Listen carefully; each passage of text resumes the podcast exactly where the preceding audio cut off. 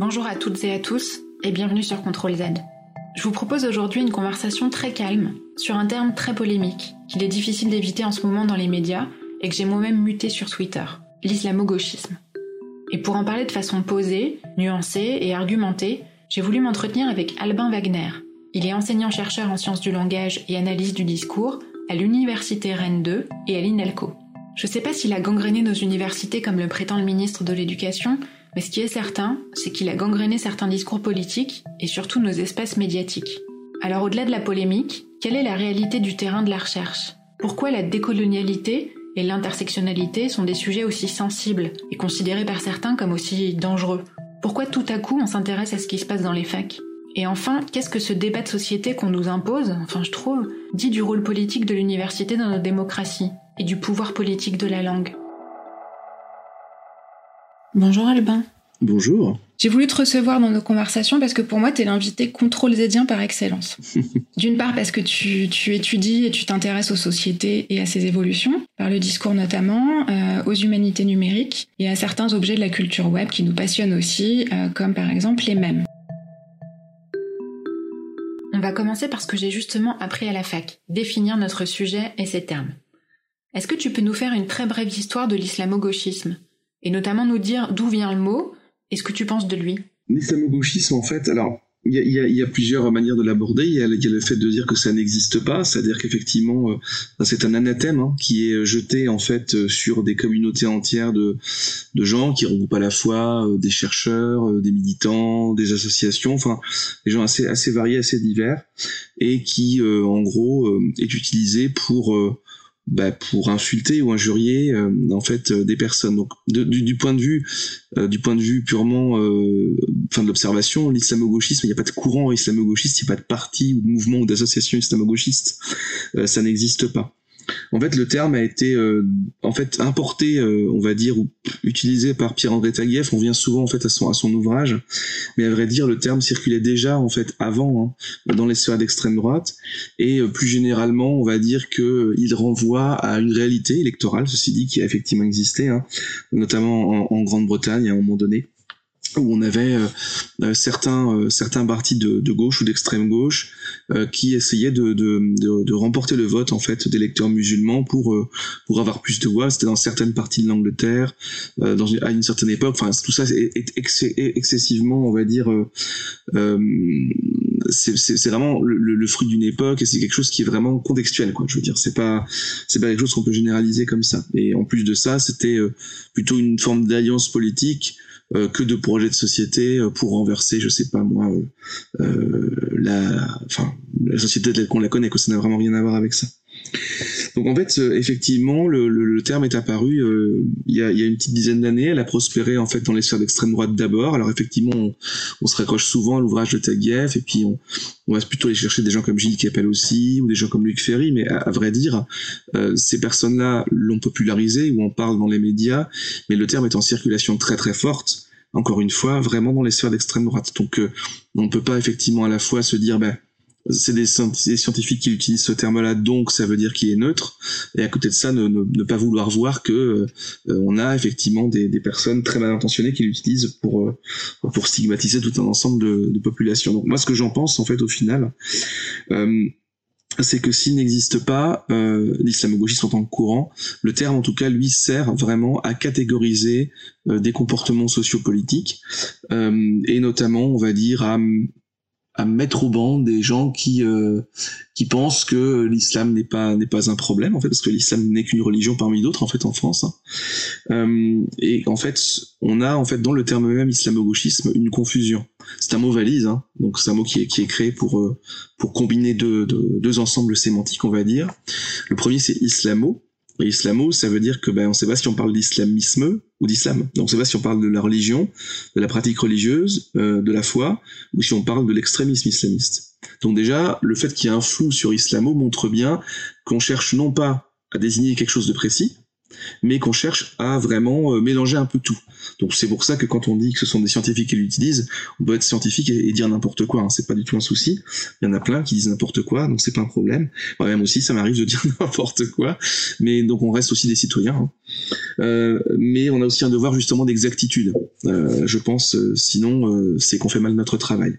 Donc islamo mélange déjà tout ça et gauchisme évidemment encore plus, puisque gauchisme très bien. admettons qu'on soit effectivement désaccord avec la gauche, on a parfaitement le droit de l'être, en démocratie. Mais gauchisme ça veut dire quoi? Est-ce qu'on parle de l'écologie? Est-ce qu'on parle du Parti communiste? Est-ce qu'on parle de la social-démocratie? Ce sont quand même des courants extrêmement différents, extrêmement variés qui n'ont rien à voir, alors qu'ils n'ont rien à voir. Il y a évidemment une histoire commune, mais il y a eu des schismes en fait dans, dans, la gauche euh, historiquement, donc c'est un peu compliqué de tout mélanger. donc quand on met tout ça ensemble, islamo et gauchisme, euh, ça fait un énorme shaker. Et en fait, ce qui est intéressant, moi ce que j'aime bien dans les discours, c'est ce que j'appelle moi la matière noire sémantique, c'est-à-dire ce qu'on ne voit pas. Euh, c'est-à-dire, ben, en fait, qui parle d'islamo-gauchisme? Si l'islamo-gauchisme est destiné à des gens à la fois de gauche et qui sont pour l'islam ou que l'islam ne dérange pas, ça veut dire que les gens qui utilisent ce terme en miroir, à l'inverse, sont des gens qui ne sont donc pas de gauche, puisque être de gauche est problématique, et qui sont plutôt contre l'islam, puisque l'islam semble être un problème dont des gens qui sont plutôt de droite, voire de droite conservatrice ou réactionnaire, voire d'extrême droite. Donc on voit bien que en fait le terme est politique, il est, il est politisé, euh, tout en se drapant dans une forme d'objectivité ou bien de républicanisme justement, on pourrait revenir peut-être plus tard.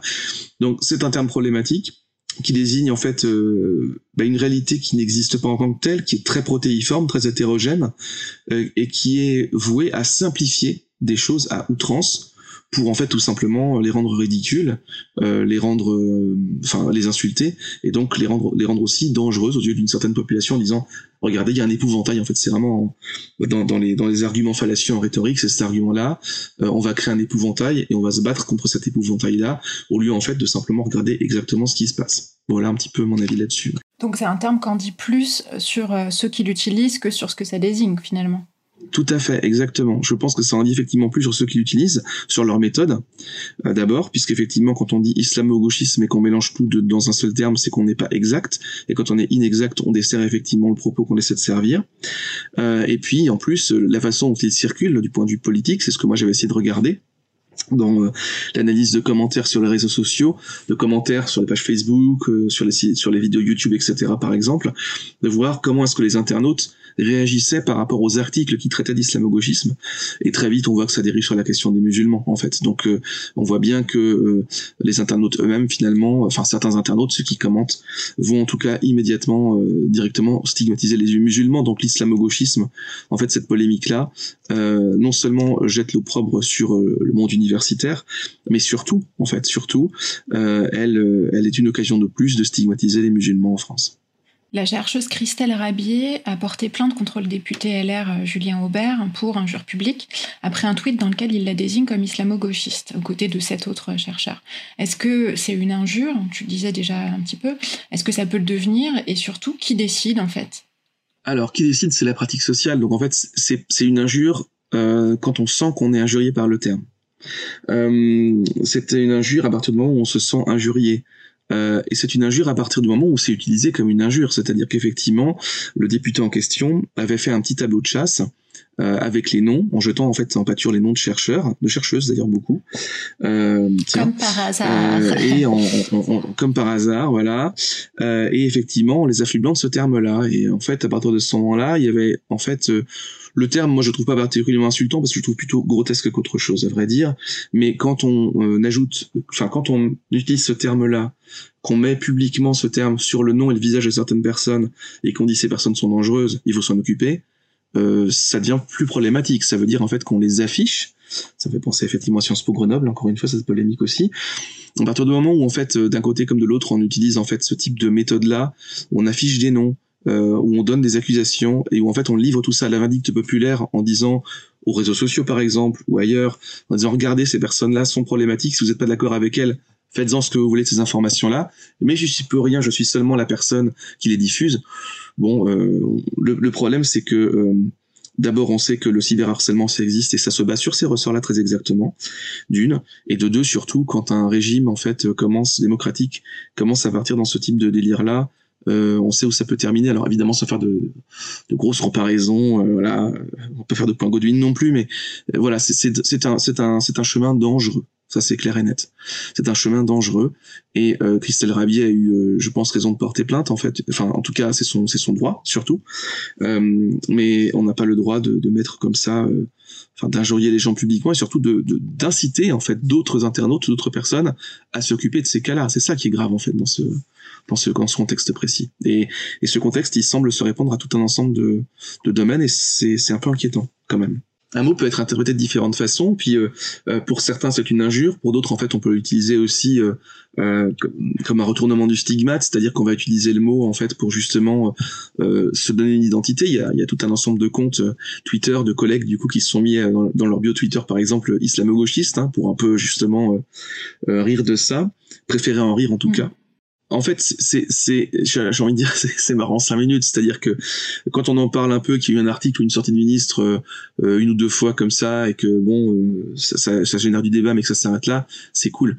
Euh, quand ça fait six mois que ça dure, parce que ça fait, ça fait quand même quelques mois que ça dure, hein, cette histoire-là, que c'est pas prêt de s'arrêter visiblement, et qu'on a un ensemble de collègues qui surfent là-dessus aussi.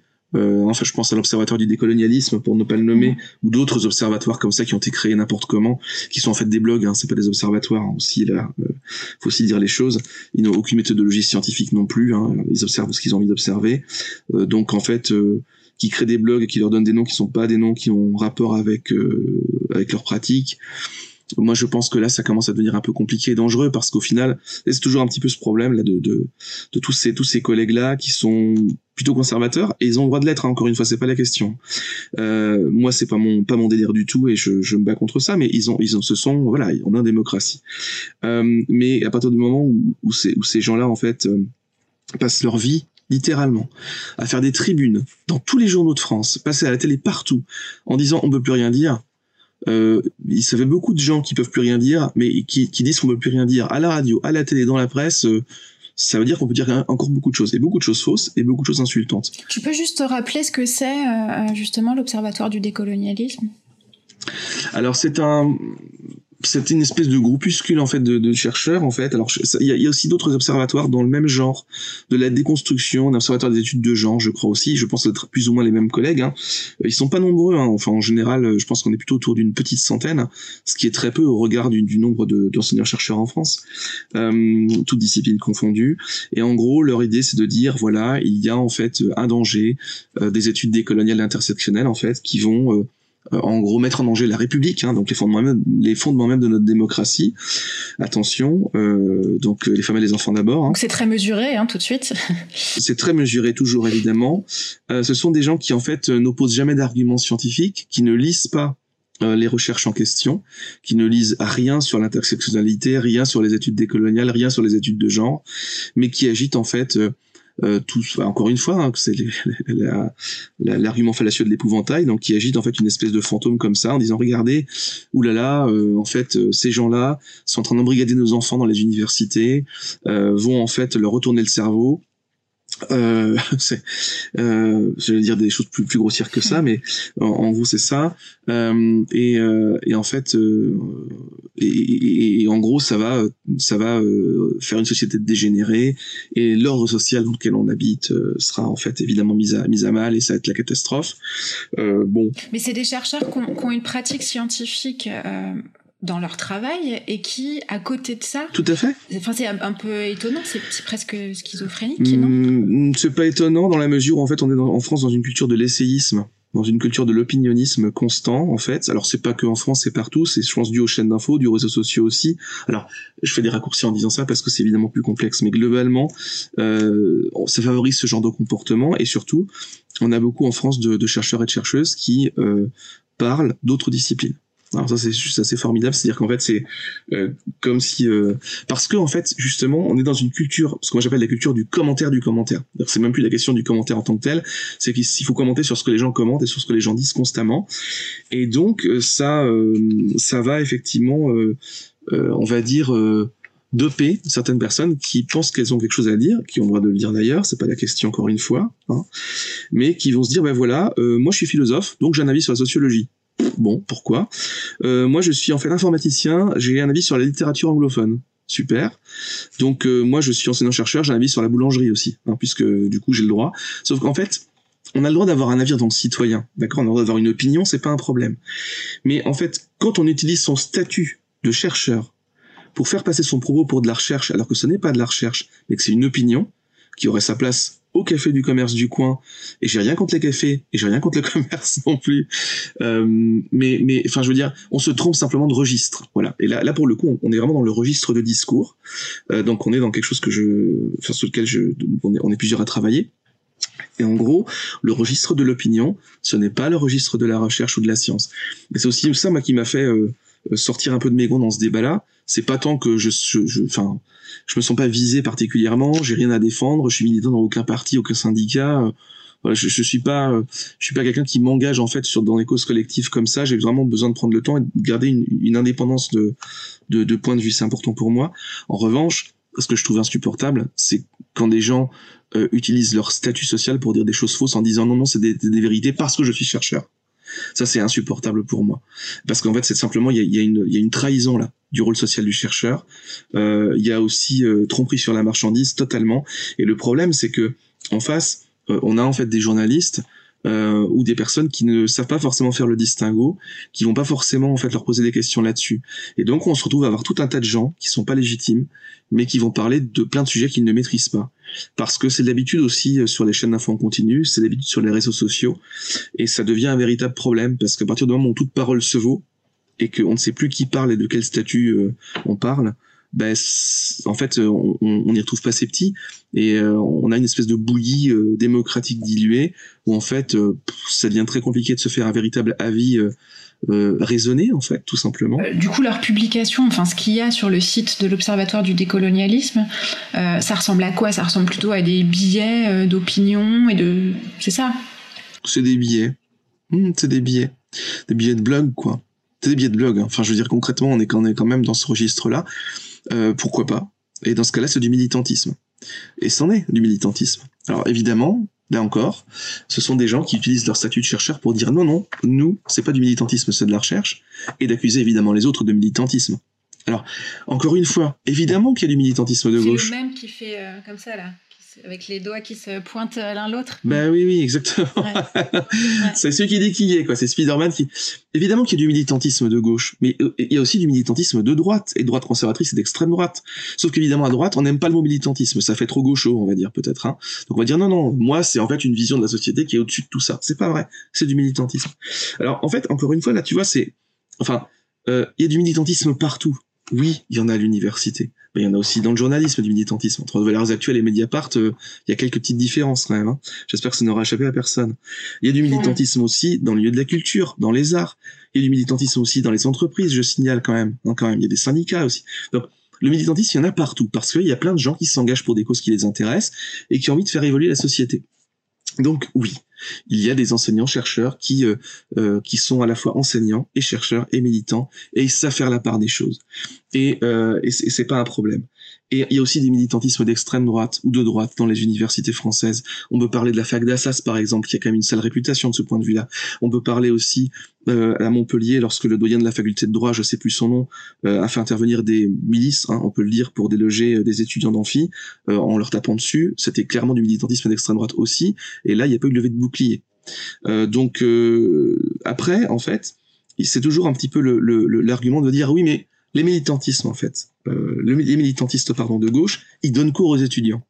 Donc, ils leur farcissent la tête de conneries. Ils leur pissent dans le cerveau, pour être très clair. Euh, alors, en fait, euh, comment dire? Ça marche pas comme ça, l'université. L'université, c'est un lieu, effectivement, où on peut débattre. Donc, il y a des débats dans les cours. Moi, quand on, on peut aborder des sujets de société, je fais débattre mes étudiants, par exemple, aussi. Je vais suivre des étudiants sur des mémoires de master, des fois où je suis pas forcément d'accord avec les présupposés, mais ça m'intéresse parce que euh, c'est un autre point de vue et je suis désolé mais quand on est chercheur et qu'on fait son travail correctement c'est la diversité des points de vue qui est intéressante diversité épistémologique évidemment et méthodologique donc ça c'est quelque chose euh, qui me paraît vraiment très très important euh, et puis surtout quand on est dans enfin investi dans une année euh, de licence ou de master on n'a pas qu'un seul regard hein, on a plusieurs profs hein. Euh, sur un ensemble de parcours de licence et de master, si on fait un master, on fait 5 ans d'études, on aura eu peut-être une bonne centaine de profs quand même. Euh, et je suis peut-être euh, encore en, deçà de, du chiffre. Donc, on aura eu plein de points de vue différents sur des sujets différents. Donc, à moins que toutes ces centaines de profs-là se soient donné le mot pour se faire une réunion secrète en disant, ah, ah, ah, ce qu'on va dire dans les cours, ça va être ça, et en fait, on va tous les embrigader, ce qui évidemment n'existe pas. Enfin, déjà, les profs ont du mal à se voir les uns les autres, euh, surtout en ce moment. Enfin, je veux dire, en plus, cette polémique, elle arrive à un moment où les gens ne se voient même pas. C'est-à-dire que les gens ne s'organisent pas. Les étudiants sont, sont, sont à la peine, les pauvres, euh, ont déjà du mal à se connecter pour faire cours, ont du mal à avoir des... Enfin, ceux qui, en fait, en, tout cas, sont en difficulté, ont déjà du mal à avoir de quoi bouffer, en fait, euh, la semaine. Euh, donc, les enseignants sont submergés entre les tâches pédagogiques, administratives et la recherche. Enfin, on est... On est si s'il y avait vraiment un mauvais moment pour sortir cette polémique, c'est celui-là parce qu'en plus, ça correspond à aucune réalité tangible. Et est-ce qu'elle n'est pas justement instrumentalisée pour pas parler de, des vrais problèmes de l'université actuelle? Si. Bah si, c'est-à-dire que moi j'aimerais bien que l'observatoire du décolonialisme fasse aussi, par exemple, un observatoire de la pauvreté étudiante. On les entendra jamais sur ces sujets-là, ils en ont rien à faire en fait concrètement. Ils s'en foutent éperdument. Ce sont des gens qui s'intéressent d'abord à leur précaré, d'abord à, leur, à leurs opinions, d'abord à, à leur vision de la société, et certainement pas aux étudiants, certainement pas aux conditions de travail dans les universités, et certainement pas aux moyens dans les universités. Donc, encore une fois, moi, ce que je regrette, c'est que on peut prendre position sur des sujets, mais quand on prend position pour des sujets, sur des sujets, pardon, et pas sur d'autres, ça en dit, encore une fois, beaucoup plus sur les personnes qui prennent position que sur les sujets eux-mêmes. Donc évidemment, euh, on a le droit de se poser des questions sur euh, sur la sur le rôle politique de l'université dans une démocratie. C'est un c'est une ça pour le coup c'est un véritable débat qui est hyper intéressant. Et en même temps, on voit aussi que l'université est un, est un centre gravitationnel démocratique extrêmement fort dans tous les pays et dans toutes les époques. À partir du moment où on a eu en fait, par exemple, des révolutions, des changements de régime, ça s'est fait aussi et notamment grâce aux universités, aux étudiants qui sont descendus dans la rue. Donc, euh, quel que soit notre notre avis là-dessus. Donc, effectivement, l'université a un rôle démocratique extrêmement fort, puissant. Euh, Peut-être effectivement faut-il dans ce cas-là se poser plutôt la question de ce rôle-là et puis se dire ok, euh, ce rôle existe, il est libre euh, peut-être qu'on peut simplement réfléchir dessus, mais sans intervenir comme ça, et sans jeter l'opprobre sur un ensemble de collègues, et puis de populations étudiantes aussi au passage, qui en fait euh, se retrouvent comme ça devoir se justifier d'un fantasme. Parce qu'en fait, on doit se justifier d'un fantasme. Moi, je trouve ça très compliqué en ce moment parce que euh, si on dit rien, on laisse totalement la place à ces gens-là qui ont pignon sur rue, qui passent leur vie à dire qu'on ne peut plus rien dire, mais partout. Euh, et si on dit quelque chose, ben on passe pour les gens qui se justifient sans arrêt, donc qui légitiment en quelque sorte leur démarche. C'est, et qui alimente le, le, le faux débat. Qui alimente, exactement. Donc c'est, c'est, c'est un peu, euh, c'est un peu problématique euh, tout ça et euh, mais bon, visiblement, il faut en passer par là, donc on va en passer par là. Maintenant, en même temps, je suis aussi assez serein parce que ben, il y a des collègues qui travaillent, qui font des choses super, euh, qui continuent à, travailler sur ces questions-là, tout simplement, de intersectionnelles et décoloniales. Je pense à, à, à Marc Jaja notamment là, il me vient comme ça parce qu'il fait tout un travail de veille qui est formidable et qui permet de de pour ceux qui celles et ceux qui connaissent pas ces études là de de s'y de s'y plonger euh, enfin avec une véritable curiosité un véritable intérêt intellectuel et même personnel il y a quelque chose de, de, de très beau dans cette démarche là euh, de, de, très touchant aussi, dans le bon sens du terme. Euh, enfin, moi, ça me, ça me plaît beaucoup. Et en fait, encore une fois, plutôt que de jeter de l'anathème, moi je dis les gens qui vraiment doutent de ça, qui disent ah, il y a peut-être un problème quand même. Moi je dis ok très bien, mettons qu'il y a un problème. Euh, juste aller lire deux trois articles sur ces études-là, juste pour voir ce que c'est. Vous faire un véritable avis, euh, euh, comment dire, raisonné et argumenté. Et peut-être que vous serez pas d'accord, mais vous saurez pourquoi vous n'êtes pas d'accord dans ce cas-là. Et si vous êtes d'accord, si vous dites ah finalement c'est pas si pire que ça, continuez à lire. La meilleure arme de toute façon, contre les idées reçues euh, et contre les anathèmes et contre ce type de ce type de, de, de cabale là, c'est encore et toujours la connaissance, encore et toujours euh, lire, s'informer, rencontrer des gens, parler avec eux. C'est quoi un militant en fait aujourd'hui décolonial C'est enfin ça, ça veut dire quoi exactement? Et pourquoi en fait ces populations là en fait ont besoin aussi de ce type de récit là C'est pas juste pour faire chier le monde. Je veux dire, on a quand même un, un pays qui écrase énormément de, de, de, comment dire de controverses historiques, qui refuse de les traiter, euh, qui a mis en fait, qui a quand même maltraité tout un ensemble de populations pendant pendant des décennies et ça continue. Donc c'est normal qu'à un moment donné aussi, euh, on ait besoin d'autres formes de récits. Nos sociétés changent et donc euh, la façon dont on fait société doit changer aussi inévitablement.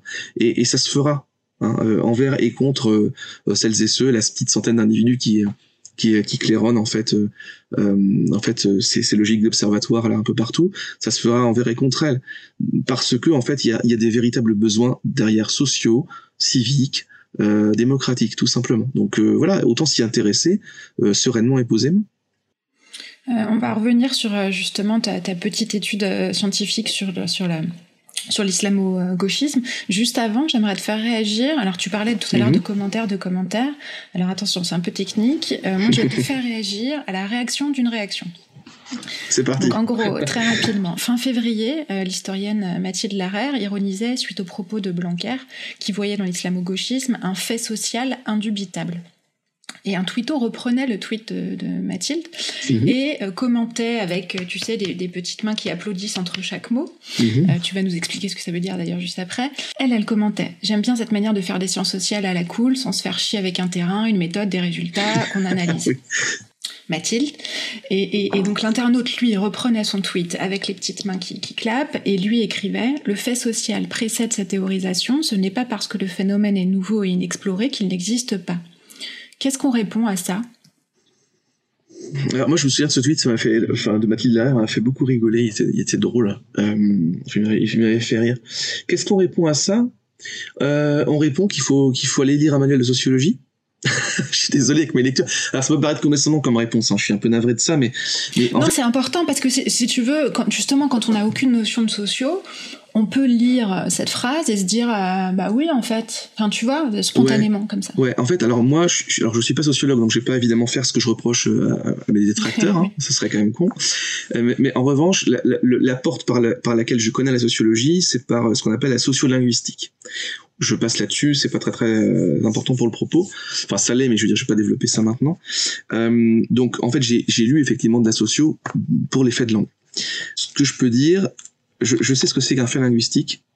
C'est-à-dire c'est effectivement quelque chose qui qu'on voit exister. Moi, je, suis euh, assez versé dans le perspectivisme, c'est-à-dire que dans la systémique, hein, justement, c'est-à-dire qu'en fait, euh, l'observateur participe à la constitution du fait qu'il observe. C'est-à-dire qu'en gros, alors évidemment, il y a des réalités qui existent. C'est-à-dire euh, de, de, l'herbe, il y en aura toujours, par exemple. Enfin, de l'herbe dans les champs. Hein euh, qu'il y en aura toujours. Euh, et en fait, on l'observe, on le voit, et ça existe avant qu'on avant qu'on le voit. Ça, c'est un fait naturel. En revanche, le fait social, euh, il n'existe pas nécessairement, euh, en fait, euh, avant que l'observateur l'observe. Euh, la sociologie, justement, elle a, elle a pour but, je pense, pour objectif, mais les, les, les, sociologues me corrigeront si j'ai une grosse bêtise de toute façon, elle a pour but, justement, d'observer des, un certain nombre d'éléments en circulation dans les sociétés et de par l'observation euh, déterminer s'il y a des régularités ou non euh, et de pouvoir les, les, montrer, les faire émerger. Donc en fait, un fait social ne préexiste pas nécessairement en fait à, à, à quelque chose qu'on pense. C'est pas parce que je pense quelque chose que ça existe. C'est pas parce que je pense que tous les Arabes sont des voleurs, je dis n'importe quoi, que ça existe. C'est totalement faux statistiquement. Évidemment, plus on sait pas le mesurer. Euh, et puis même, c'est raciste en plus de ça. Donc en fait, ce que je veux dire par là, c'est que euh, on peut avoir une opinion, mais une opinion ne fait pas science. Effectivement, euh, c'est pas parce que on pense qu'il existe quelque chose ou parce qu'on a entendu deux trois anecdotes que ça en fait une généralité. Et moi, s'il y a bien quelque chose qui me fout hors de moi, c'est ça. On passe notre vie enfin d'enseignants-chercheurs, à former nos étudiants sur attention aux généralités, euh, attention, il faut bien observer les faits, attention, une anecdote, alors une anecdote c'est intéressant, euh, ça peut effectivement être une interview, un entretien, une étude, mais ça reste qualitatif, et ça permet pas nécessairement, même si ça peut mettre en lumière un certain nombre de problématiques, ça veut pas nécessairement dire qu'on peut en faire une généralité. Donc faut faire attention à tout ça. Et on se retrouve avec des chercheurs des collègues euh, qui sont qui disent qui ont sans doute les mêmes propos que les miens dans leur cours en plus dans leur séminaire de master ou de doctorat et qui font totalement l'inverse. C'est-à-dire qu'ils vont prendre deux trois anecdotes qui vont qui vont faire une généralité. Et c'est pour ça que j'étais un peu mortifié de la question ils vont faire ce que mon père fait à table le dimanche midi quoi ben ouais, ouais, ouais, ouais, ouais, mmh. tout à mmh. fait exactement. Euh, et pourquoi pas? Parce que le dimanche midi ça a sa place d'accord? Euh, on a peut-être on va peut-être boire un, coup de trop puis on va dire deux trois conneries et voilà. Et tout le monde va faire la sieste on va se calmer. Mais on a trop mangé en plus. Mais en fait mmh. euh, quand on a changé la chance de manger évidemment. Mais en fait, le, truc c'est que derrière tout ça, euh, ce qui meurt de moi, c'est que en fait, on, va, on, passe notre temps à essayer de, dire attention, de décortiquer les choses, de, enfin moi, en tout je passe mon temps à faire ça. Et à côté de ça, ben en fait, c'est c'est c'est c'est mais emporté en fait par une vague de, de bullshit en fait, hein, totalement. Euh, et, et, et, moi, ça me, ça me, ça me désole en fait, ça me désole totalement parce que par exemple, le coup de Sciences Po Grenoble, il est évident que en plus de ça, euh, ces collègues-là, je, je donne ma main à couper que dans quelques jours, la semaine prochaine sans doute, il y aura deux trois tribunes ou deux trois avis qui vont fleurir dans la presse euh, nationale, euh, dans l'IB, dans l'Obs ou dans Le Monde ou dans je sais pas où, pour dire, vous voyez, si c'est passé à Sciences Po Grenoble, c'est la preuve que ça existe. Ben, qu'est-ce que qu'est-ce qu'on peut dire de ça? En fait, encore une fois, on prend un événement, un seul événement, et on en faire une généralité. Ben, c'est une méthode dégueulasse d'abord. C'est indigne de la recherche, indigne de la science en général.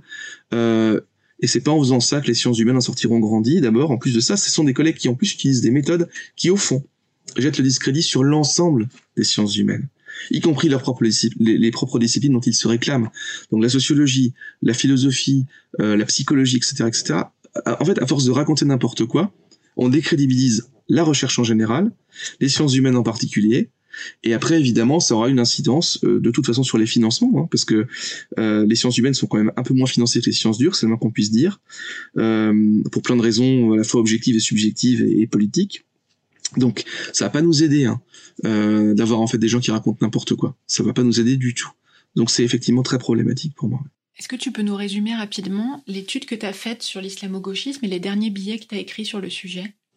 Alors, j'ai fait deux choses. Il y a une première petite étude, euh, en fait, dans un article qui s'appelle le, le, le, croissant et la faucille, qui est un billet de recherche qui a été repris dans Mediapart et qui, en fait, euh, s'amusait à regarder quels étaient les effets justement euh, de ces articles de discours en fait dans de l'islamo-gauchisme euh, sur les commentaires des internautes et comment les internautes s'emparaient de ça, ce qui montre en fait justement les répercussions. C'est un peu comme quand on jette un caillou dans une mare on voit en fait les, euh, enfin les, les, mouvements de la surface de l'eau et je m'intéressais à ces mouvements-là. C'est ça qui m'intéressait.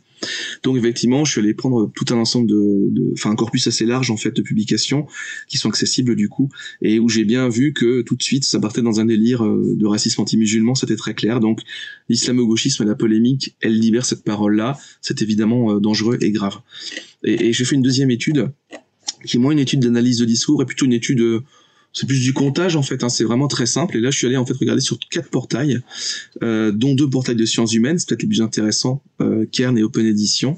J'ai compté tout simplement. J'ai fait des petites stats sur les articles euh, qui sont euh, publiés en fait sur ces portails-là, et je me suis rendu compte en fait en, en regardant bien que euh, on avait euh, au total sur les publications dans Kern et dans Open Edition, euh, deux, enfin entre 2 et 2,5% de publications qui traitaient des études décoloniales, de l'intersectionnalité, des faits de racialisation.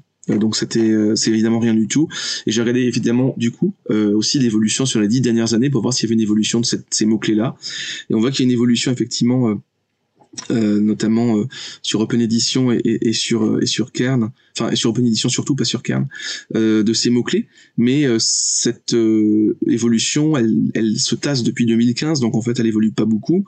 et puis en fait sur le pourcentage total de publications, en 10 ans, on est passé de 2,5 à 3,5%, donc c'est que dalle. ça veut dire qu'en fait sur l'ensemble des, publications en sciences humaines, parce que ces études-là, il faut savoir que les études décoloniales ou intersectionnelles, encore une fois, il y a, y a plein de gens bien mieux passés que moi pour en parler, hein, euh, en fait, sont des études qui sont transdisciplinaires. Donc, on peut en avoir en études littéraires, en études anglophones, en philosophie, en sociologie, en psychologie, en art, euh, en sciences du langage, en infocom. Donc, il y en a un peu partout. Et en fait, quand on, quand on regarde un petit peu tout ça, on voit que euh, quand on augmente de 2,5 à 3,5% en 10 ans, 3,5% sur l'ensemble des publications, d'accord, en 10 ans qui, qui, ont été déposés sur la plateforme, qui ont été publiés. Donc c'est que on est presque à la bourre. On est totalement là. Bah, de toute façon, sur ces sujets-là, en plus de ça, mais parce que c'est l'histoire politique de la France, hein, je pense, il y a un poids et une chape de plomb là-dessus, mais on est très à la bourre par rapport à d'autres pays, euh, y compris des pays comme l'Allemagne, euh, voilà. Et je vais, je vais parler des États-Unis ou, du Royaume-Uni parce qu'on va dire que justement, je fais de l'import de ces thèses-là, etc. C'est grave, euh, mais ce sont des, des, des sujets intéressants. C'est des sujets tout simplement. Par exemple, moi, ce qui m'intéresse dans dans les études intersectionnelles, moi je n'en fais pas mais j'en lis beaucoup parce que je trouve ça hyper intéressant, euh, assez lumineux, c'est que euh, en fait on, croise, c'est en fait on est en plein dans la complexité systémique, c'est-à-dire on va croiser et forcément en tant que systémicien ça m'intéresse, on va croiser plusieurs facteurs, on va dire voilà quand il y a une discrimination ou un fait de domination ou un fait d'exclusion, en fait, c'est pas le fait d'un seul facteur, par exemple la classe sociale, par exemple le racisme, mais de plusieurs facteurs qui se combinent entre eux et qui, en se conjuguant, vont aggraver ces phénomènes-là d'exclusion, de discrimination. Et donc c'est hyper intéressant parce que euh, ça permet justement de croiser énormément d'approches disciplinaires et ça permet d'avoir en fait une vision beaucoup plus fine euh, sur la complexité euh, des faits sociaux quand on les regarde et qu'ils existent. justement, donc c'est plutôt stimulant intellectuellement en plus de ça. c'est nourrissant et surtout ça, ça, ça lève en fait un voile sur un ensemble de situations sociales qui sans ces études là ben, restent en fait assez mal documentées et, et très enfin est difficile à, à regarder vraiment donc c'est plutôt utile euh, et puis tout simplement, ce sont des courants de recherche. Et il est normal que dans la recherche, en fait, on, ait des croisements internationaux de courants de recherche, ça a toujours existé. Et au passage, je souligne quand même que euh, les collègues de l'Observatoire du décolonialisme euh, fustigent les études nord-américaines. il n'empêche que ces études-là ont été notamment nourries en grande partie par ce qu'on appelait à l'époque des années 70 la French Theory, donc en fait Michel Foucault, donc Pierre Bourdieu, qui ont été en fait justement lus beaucoup Derrida, etc., qui ont été beaucoup lus dans les facs américaines. Et à l'époque, on disait justement euh, aux États-Unis qu'on francisait l'approche scientifique. Donc, c'est marrant d'avoir ce, ce, ce match retour finalement c'est un grand classique des relations internationales. Mais au contraire, les, sciences et disciplines, elles s'enrichissent de ça, de ces contacts-là. Et euh, c'est comme ça que les, sciences européennes aussi ont pu, ont, pu avancer. Enfin voilà, en philosophie par exemple, on voit bien qu'on voit des philosophes euh, allemands, euh, français ou anglais, et que c'est pas du tout les mêmes approches. Et c'est ça qui est intéressant. Donc bon, je, je veux bien moi qu'on décide maintenant de ce qui est français, ce qui n'est pas dans la recherche, et que ça devienne un problème. Enfin là, on est quand même carrément dans le nationalisme qui pue sérieusement. et surtout dans ce cas-là, ok, en levant toutes les recherches qui ne sont pas françaises, toutes les inspirations scientifiques qui ne sont pas françaises, purement françaises, on va rigoler. Hein. Il va pas rester grand-chose quand même. J'aimerais te faire réagir à, un tweet de Philippe Marlière, donc, qui est professeur, euh, que tu as partagé, je crois, qui m'a pas mal interpellé. Il écrit Les recherches consacrées aux classes sociales de facture anticapitalistes, donc antisystémiques, ne provoque aucune protestation de la part de Vidal ou des médias bourgeois, les rares recherches consacrées au genre ou à la race déclenchent un tollé général. Intéressant, non. Mhm. Euh, comment comprendre ça? Ben qu'en fait euh, en face on a on, a une opposition politique donc cette euh, ce tweet là il est il, c'est un tweet politique hein, donc il, m'a plu parce que je, je trouvais ça intéressant c'est c'est alors là, là je suis plus dans la recherche quand je parle hein. c'est vraiment le citoyen qui parle mais pour moi, il y a effectivement cette question d'embourgeoisement de certaines problématiques. C'est-à-dire que euh, quand on parle d'écriture inclusive, là aussi, grosse euh, grosse confusion. En général, on parle du point médian. C'est-à-dire les gens qui gueulent sur l'écriture inclusive, euh, en fait, s'offusquent du point médian parce que quand quand le général de Gaulle fait française, français, je vous ai compris, c'est l'écriture inclusive, c'est la langue inclusive. Et là, bizarrement, ça ne dérange personne. Alors, je une petite parenthèse sur ce sujet qui est, qui est hyper intéressant, justement. Est-ce que tu as une idée euh, je reviendrai, euh, je te laisserai finir sur, ce qu'on venait de dire sur Marlière, mais est-ce que tu as une idée d'un moyen de faire en sorte que, que ce sujet avance, quoi? C'est-à-dire qu'on sorte de ces carcans. Ça, euh, avance, ça avancera pas. Est-ce que c'est de la pédagogie qu'il faut faire? Ça avancera pas. La, la, la, France a un rapport névrotique à sa langue qui est juste qui est juste de l'ordre de l'irrationnel. Enfin, c'est normal, hein, d'ailleurs, la langue forcément c'est irrationnel. Mais il y a un attachement à la langue qui est qui est tellement bouffé par l'histoire de ce pays, avec euh, l'Académie française, avec toute la toute l'histoire même en fait de euh, de, de l'édit de Villers-Cotterêts, du rôle des jésuites. Enfin, en gros, où la langue est un instrument de pouvoir tellement fort qui a tellement servi à écraser les particularités linguistiques régionales et donc les populations régionales et, leur et leur culture que en fait euh, les gens qui sont du côté du pouvoir et qui pensent que le pouvoir est dans le juste et dans le bon, donc les conservateurs, pensent qu'il faut surtout pas toucher à la langue. Or la langue elle bouge tout le temps, tous les ans, euh, les dictionnaires mettent mettent euh, mettent leurs éditions à jour, enlèvent des mots, en mettent d'autres. les locuteurs, nous en fait, nous toutes et tous, on invente tout le temps des choses. La langue permet d'être créatif en fait, donc c'est c'est bien. Et moi je, je suis linguiste, donc j'ai pas d'avis sur les faits de langue, je les observe. J'observe qu'il y en a de nouveaux et je trouve ça intéressant.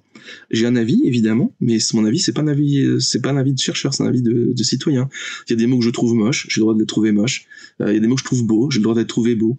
Et on peut faire des articles aussi sur l'esthétique de la langue, sur la perception de la langue, c'est hyper intéressant.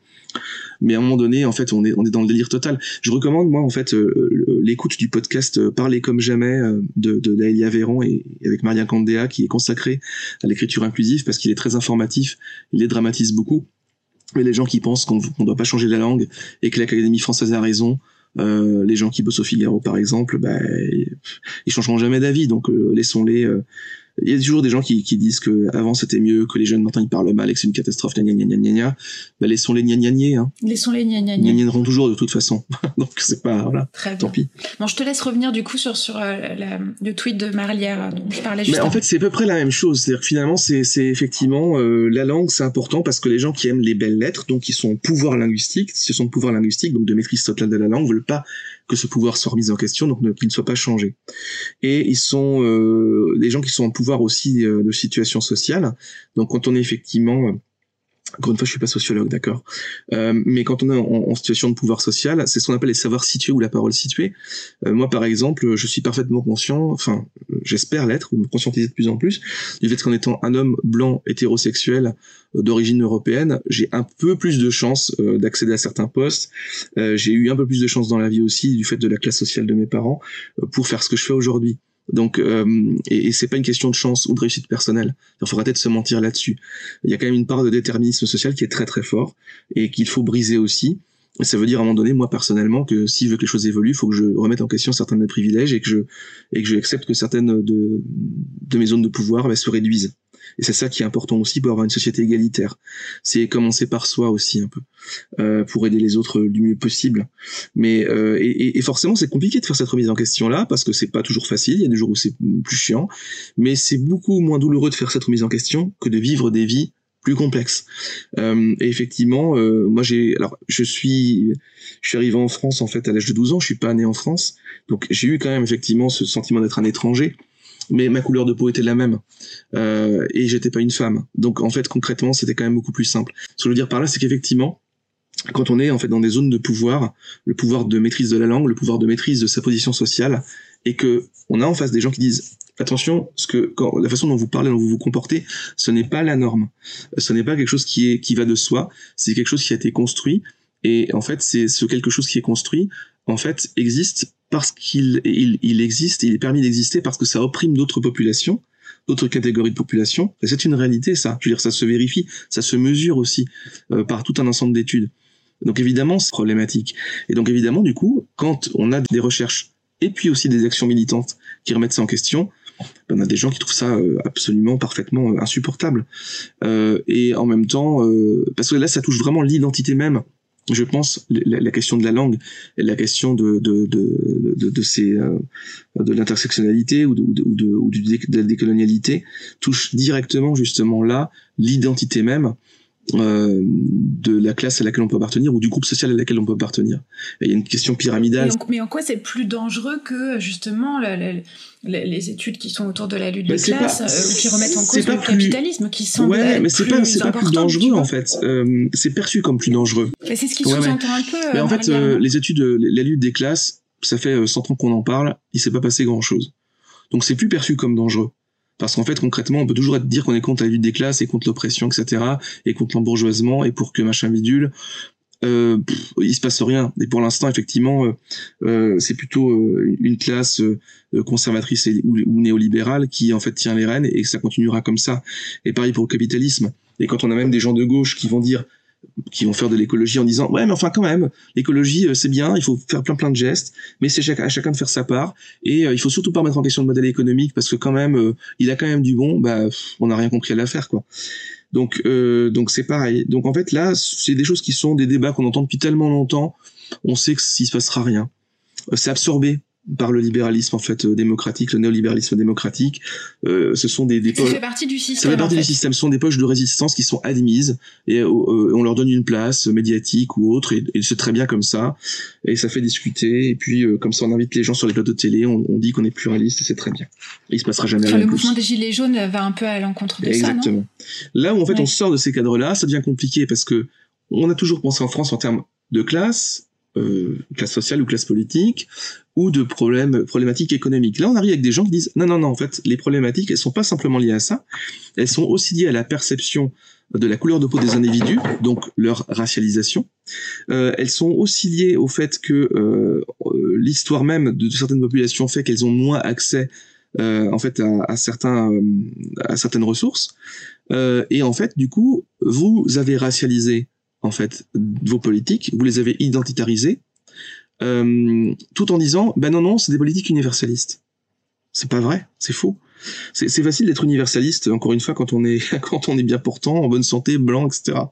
C'est moins facile de l'être quand on voit qu'en fait on est victime de, de, de politiques qui se disent universalistes alors qu'elles font exactement l'inverse de ce qu'elles prétendent faire. Et en fait, ça agresse, ça attaque aussi la France sur deux choses importantes pour elle la langue, écriture inclusive, euh, et le modèle universaliste républicain qui en fait, euh, bon, moi j'ai un avis là-dessus qui est un peu tranché, mais qui est lié en fait à des études que j'ai pu faire sur les, les, les concepts d'identité de culture, mais qui est en fait une, une forme de, de religion d'État en fait, le républicanisme, euh, et qui sert en fait une petite partie de la population, une petite élite dans cette population-là en tout cas. Euh, on va pas revenir en détail sur l'affaire Beau et Noiriel, mais elle a quand même pris beaucoup de place dans le débat public d'un certain microcosme, mm -hmm. toujours évidemment ces, ces derniers temps.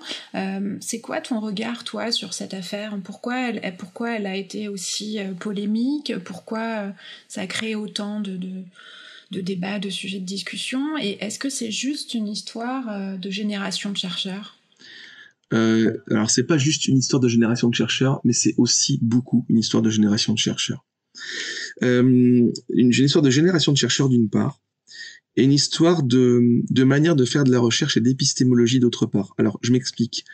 Euh, il y a toute une génération de chercheurs ou de groupes de chercheurs euh, qui font de la recherche en se basant sur certaines formes de savoir, certaines formes de connaissances, de philosophie, donc d'épistémologie, de positionnement théorique, conceptuel et méthodologique. Et euh, ces groupes de chercheurs-là se voient maintenant de plus en plus remis en question ou challengés, comme on dit quand on est moderne, euh, sur ces questions-là, euh, parce que d'autres euh, d'autres philosophies arrivent, d'autres manières de voir arrivent, euh, et on n'aime pas beaucoup ça quand on est attaché à sa chapelle. Et euh, en France, c'est particulièrement nourri par le fait que on a des disciplines qui sont sectionnées comme ça, segmentées, avec des chapelles à l'intérieur, avec du mandarina qui a tendance à disparaître mais qui existe encore beaucoup. Et euh, c'est ce que j'avais essayé de faire pour mon ouvrage L'échec culturel, donc sur le concept de culture. J'avais lu beaucoup, beaucoup, beaucoup d'auteurs, d'autrices, beaucoup d'ailleurs, euh, de pays qui n'étaient pas des pays européens euh, ou occidentaux, et j'avais trouvé ça mais mais mais mais tellement nourrissant. Je me suis pris beaucoup de claques et je trouvais ça génial, mais euh, parce que je trouvais qu'on a vraiment un problème, quoi. On est on est vraiment encastré dans des dans des auteurs qu'il faut tout le temps citer, même si en fait on, on, on les travaille plus vraiment beaucoup ou qu'on pourrait faire d'autres choses bien plus intéressantes. Mais il faut toujours les citer, hein, c'est hyper important. Euh, et, et, en fait voilà, on, on, a cette, on a deux manières de faire de la recherche maintenant qui peut-être s'opposent, une manière plus traditionnelle avec euh, on s'inscrit dans une filiation, puis on reproduit certains codes et puis on reproduit certains auteurs et on continue à travailler dessus. Et pourquoi pas C'est pas une, c'est pas un problème pour moi, mais il faut laisser la pluralité. On peut pas dire que c'est la seule manière de faire de la recherche. Et à côté, on a d'autres manières qui arrivent plus ethnographiques aussi, peut-être, euh, et aussi qui vont euh, mobiliser d'autres types de savoirs, euh, d'autres types de traditions épistémologiques, dans d'autres pays, avec d'autres euh, d'autres approches, qui sont vraiment... Ce qu'on appelle les studies. Par exemple, ouais, et qui sont plus enrichissantes parce que euh, parce qu'en fait, on se rend compte quand on lit ces auteurs-là ou ces autrices-là que euh, on a vécu dans une bulle qui est autoréférencée et qui est mais mais mais mais mais parfois chiante à en mourir quand même. Enfin, je veux dire, c'est aussi ça. Euh... Et c'est dommage parce que la recherche pour moi, c'est justement un processus continu euh, d'émerveillement, de, de, de de stimulation intellectuelle, euh, de découverte. Et pour découvrir des choses, bah, il faut il faut sortir de sa zone de confort. Désolé pour la locution, je sais qu'elle est très voilà très marquée, mais il faut sortir de ça. ça. d'un linguiste, t'as le droit. Ouais, c'est ça. euh, il faut sortir de ça pour simplement lire d'autres choses, quoi. Et, et, et c'est intéressant. Euh, parce que ben on apprend, on apprend et, et apprendre c'est intéressant. Je préfère apprendre et découvrir, euh, quitte justement à me retrouver dans, dans, des dans des dans des zones où je sais plus trop vraiment quels sont mes repères, plutôt que de ressasser sans arrêt les mêmes choses en me disant euh, c'est ce qu'on attend de moi, c'est comme ça que je pourrais publier dans une revue, et puis de toute façon euh, c'est ce qu'il faut faire. Enfin, je, je, trouve ça dommage et, et, et, mortifère à vrai dire. Donc euh, donc c'est cette querelle là en fait qui, qui se joue en ce moment, qui est une querelle qui est assez éloignée des, des problématiques du grand public pour le coup qui est très scientifique, mais qui est intéressante parce que ça montre que les la recherche est en train d'évoluer et euh, on en a grandement besoin. Donc c'est plutôt une bonne chose, je pense il n'y a pas quand même quelques effets pervers de ça et une, une petite forme d'intolérance? Alors là, si. je mélange un peu recherche non, et militantisme, si, mais euh, je dis, je, mmh. je, vais pas jusqu'au à ce, on peut plus rien dire, mais, mais, mais est-ce que euh, c'est pas important aussi de, de, faire attention à ce que des excès de ce bouleversement global très sain euh, n'aient pas des effets euh, nocifs? Ah ben quand on est des, quand on à du bouleversement, il y a forcément euh, un petit peu de friction. Ça c'est normal. Les choses, quand les choses changent, ça se fait jamais autour d'une table en discutant, en prenant le thé. Mais après, euh, je suis d'accord avec toi. Euh, C'était l'objectif de, de, de l'ouvrage d'ailleurs qu'on avait publié l'année dernière avec euh, Jérôme Rava et Loïc Nicolas sur la valeur du désaccord. Et Dieu sait qu'on n'est pas toujours en accord les uns et les autres. Nous, nous-mêmes les éditeurs, on était, euh, on a des avis assez différents sur certains sujets, mais justement, euh, c'est de dire bah, on peut discuter, on a le droit de discuter, c'est sain, c'est important, et, et, et, le désaccord doit pouvoir s'exprimer sans jeter d'anathème, sans traiter les uns les autres d'islamo-gauchistes ou de, ou de fachos, parce que c'est pareil en fait de l'autre côté.